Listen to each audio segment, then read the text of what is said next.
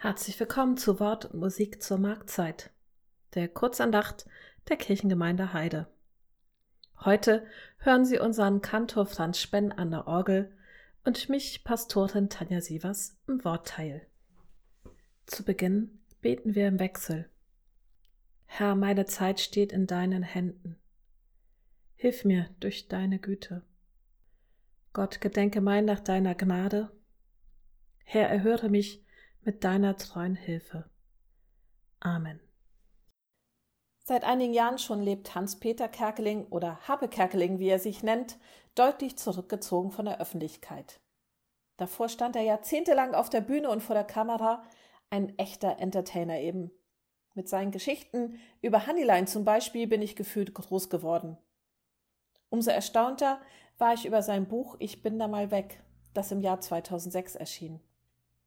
Auch hier eine große Portion Humor à la Kerkeling und dazwischen dann wieder tiefgründige Passagen, die die Fragen umkreisen, die Menschen sich immer wieder stellen. Wer bin ich? Und die Frage, wer ist Gott? Damit verbinden sich dann weitere Fragen, wie etwa nach dem Sinn des Lebens.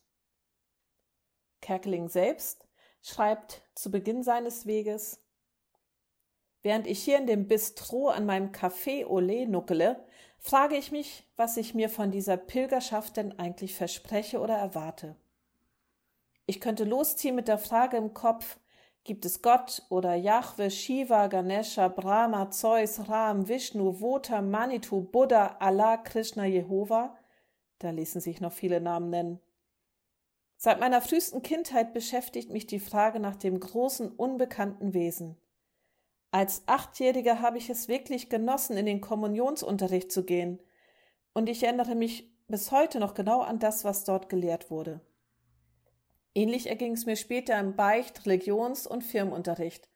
Mich musste niemand dorthin zerren, was im Übrigen auch keiner getan hätte, da ich einer keiner streng katholischen Familie entstamme. Mein Interesse an allen religiösen Themen war bis zu meinem Abitur ziemlich groß. Eine Zeit lang spielte ich ernsthaft mit dem Gedanken zu konvertieren, um evangelischer Pfarrer oder wenigstens Religionswissenschaftler zu werden. Als Kind hatte ich nie den leisesten Zweifel an der Existenz Gottes, aber als vermeintlich aufgeklärter Erwachsener stelle ich mir heute durchaus die Frage, gibt es Gott wirklich? Was aber, wenn dann am Ende dieser Reise die Antwort lautet, nein, tut mir sehr leid, der existiert nicht, da gibt es nichts. Glauben Sie mir, Monsieur. Könnte ich damit umgehen? Mit nichts? Wäre da nicht das gesamte Leben auf dieser ulkigen kleinen Kugel vollkommen sinnlos? Natürlich will jeder, mutmaße ich, Gott finden. Oder zumindest wissen, ob er denn nun da ist, oder war, oder noch kommt, oder was. Vielleicht wäre die Frage besser, wer ist Gott? Oder wo? Oder wie? In der Wissenschaft wird das doch auch so ähnlich gemacht.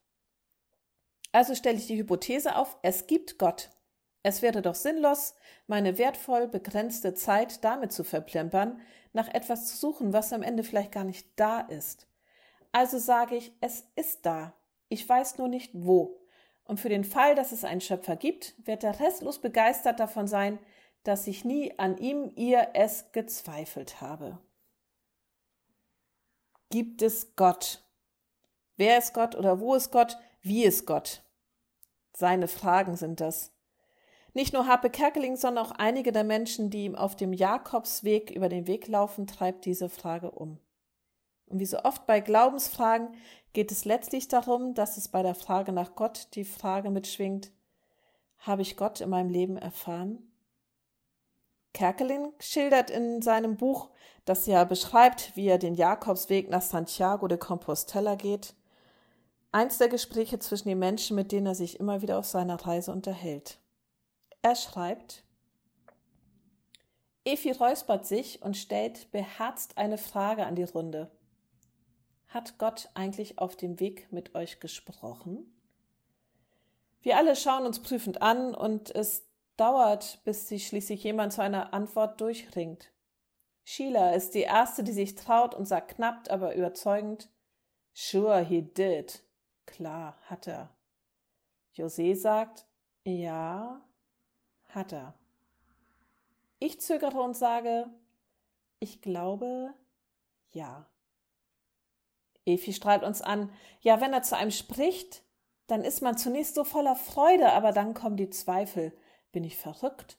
Bilde ich mir das ein? Halte ich mich für was Besonderes? Aber dann, wenn man es weiter zulässt, geschehen unglaubliche Dinge, Wunder. Hier am Tisch fühle ich mich jetzt ein wenig unbehaglich und befinde mich definitiv in der werde ich gerade verrückt Phase. Worüber reden wir hier eigentlich? Kann man ernsthaft behaupten, dass Gott mit einem spricht?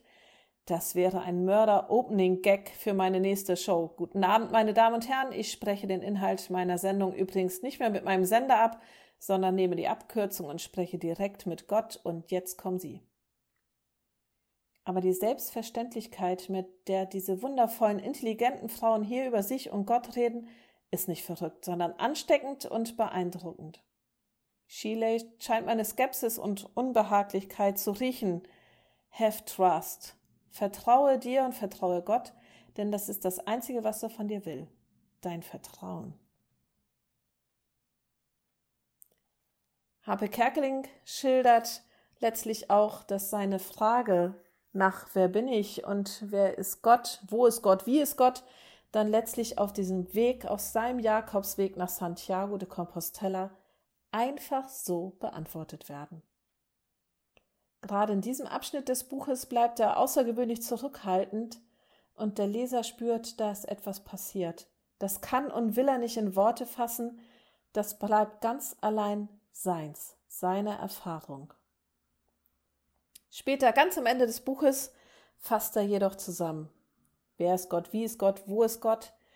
Er schreibt, Bald sitze ich im Zug nach Porto, um von dort aus zu am darauffolgenden Tag nach Hause zu fliegen. Während ich im Zug sitze, versuche ich meine Gedanken zu Gott zu sammeln und sie für mich nochmal so griffig wie möglich zu formulieren. Gott ist das eine Individuum, das sich unendlich öffnet, um alle zu befreien. Und das Gegenteil der Göttlichkeit ist meiner Ansicht nach die Umkehrung dieses Satzes, alle, die das eine Individuum erdrücken und sich selber dabei zerquetschen. Der Schöpfer wirft uns in die Luft, um uns am Ende überraschenderweise wieder aufzufangen. Es ist wie in dem ausgelassenen Spiel, das Eltern mit ihren Kindern spielen, und die Botschaft lautet, hab Vertrauen in den, der dich wirft, denn er liebt dich und wird vollkommen unerwartet auch der Fänger sein. Und wenn ich es Revue passieren lasse, hat Gott mich auf dem Weg andauernd in die Luft geworfen und wieder aufgefangen. Wir sind uns jeden Tag begegnet. So endet sein Buch. Lesen Sie es gern, falls Sie es noch nicht gelesen haben, und lesen Sie es nochmal, falls Sie es schon gelesen haben. Es ist immer wieder überraschend, lustig, inspirierend. Sich mit Gott jeden Tag begegnen, ob auf dem Jakobsweg oder hier in Heide. Einfach so. Und wieso nicht? Amen.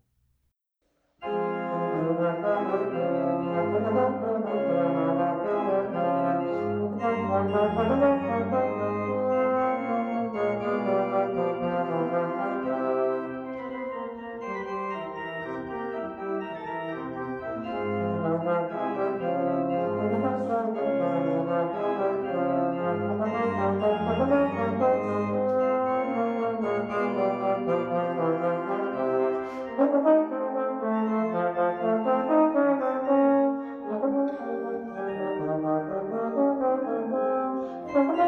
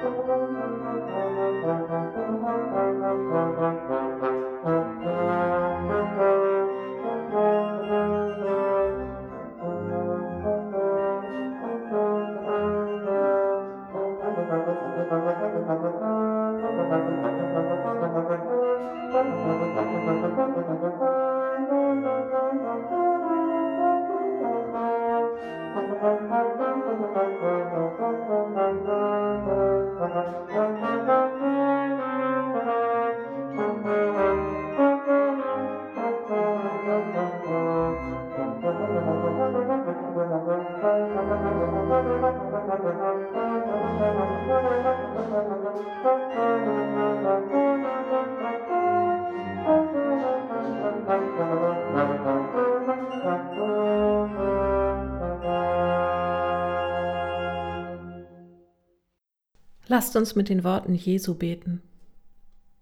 Vater unser im Himmel, geheiligt werde dein Name, dein Reich komme, dein Wille geschehe, wie im Himmel so auf Erden. Unser tägliches Brot gib uns heute und vergib uns unsere Schuld, wie auch wir vergeben unseren Schuldigern. Und führe uns nicht in Versuchung, sondern erlöse uns von dem Bösen denn dein ist das Reich und die Kraft und die Herrlichkeit in Ewigkeit. Amen. Wenn Sie mögen, öffnen Sie zum Segen Ihre Hände wie eine kleine Schale, um den Segen Gottes zu empfangen. Gott segne dich und behüte dich. Gott lasse sein Angesicht leuchten über dir und sei dir gnädig. Gott erhebe sein Angesicht auf dich und gebe dir Frieden. Amen.